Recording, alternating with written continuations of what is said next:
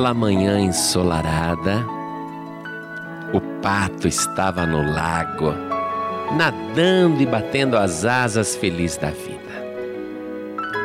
Espalhava um monte de água para o alto assim, que brilhava com o sol e caíam na água como se fossem cristais. E ele ficava quá, quá, quá, quá. Mas, espiando ali atrás, estava a raposa, com fome, querendo uma ideia, uma estratégia para comer o pato.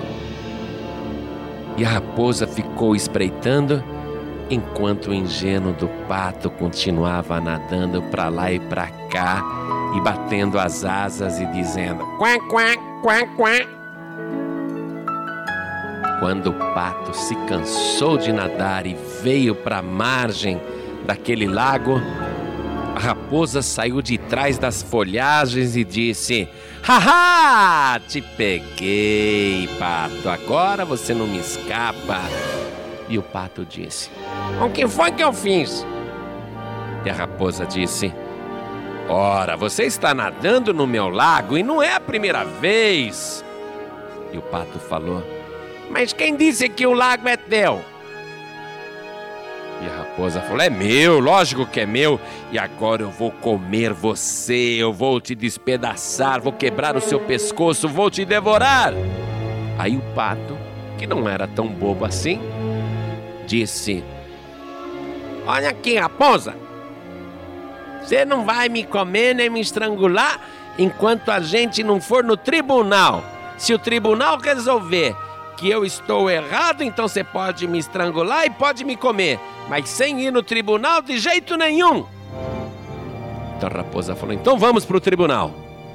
E foi. A raposa e o pato até o tribunal. E quando o pato assentou-se na cadeira e começou o seu julgamento, o pato levou um susto. Porque o juiz era uma raposa, o promotor era uma raposa, o advogado era uma raposa. E os jurados eram todos raposas. E interrogaram o pato, fizeram várias perguntas. E o julgaram culpado e condenaram o pato à morte e devoraram a sua carne até os ossos.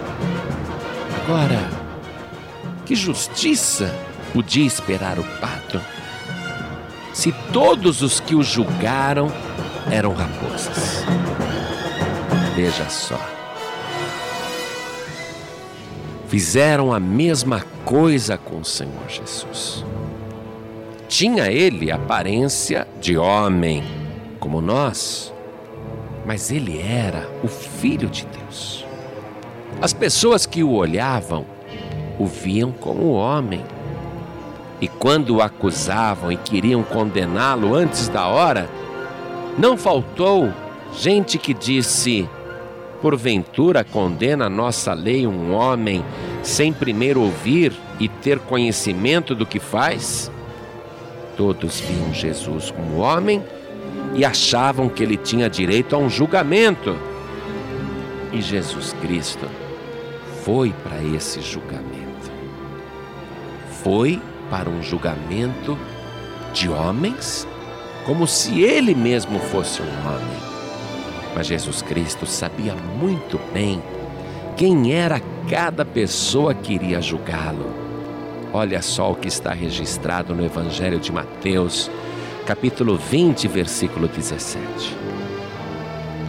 E subindo Jesus a Jerusalém, Chamou à parte os seus doze discípulos e no caminho disse-lhes: Eis que vamos para Jerusalém, e o filho do homem será entregue aos príncipes dos sacerdotes e aos escribas, e condená-lo-ão à morte, e o entregarão aos gentios, para que dele escarneçam e o açoitem e o crucifiquem.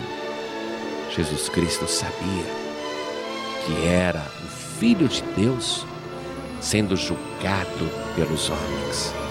era o pato no tribunal das raposas. Todos iguais. Não importava se eram anciãos, sacerdotes, se eram escribas, fariseus, se era da turma de Herodes ou de Pilatos, todos ali eram raposas e iriam dar um jeito de condenar. Mas Jesus Cristo, aquele que pagou o pato, que morreu pelos nossos pecados, tinha um trunfo escondido que os inimigos sequer imaginavam, mas que ele falou em diversas oportunidades aos discípulos, aqueles que não eram raposas. Jesus Cristo disse: Farão tudo isso com o filho do homem, mas ao terceiro dia ressuscitará. E sabe o que acontece? Este Jesus, que pagou o pato, que foi julgado no tribunal das raposas, que foi morto covardemente, ele ressuscitou dos mortos e foi constituído por Deus, juiz dos vivos e dos mortos. E um dia, diante dele, todas as raposas e todos os patos irão comparecer e ele vai julgar com justiça. E ele vai pegar as raposas e vai lançar no covil, mas os patos ele vai entregar o paraíso, onde a cena mais impressionante é o rio puro da água da vida que sai debaixo do trono de Deus, puro como cristal. É ali, naquele rio da vida, que eu e você vamos nadar felizes e beber daquela água e desfrutar não sol, porque o sol não mais existirá, não mais uma bela manhã, porque nunca mais haverá noite, mas nós iremos desfrutar a luz do mundo, a luz eterna, que é Jesus Cristo, o Filho de Deus.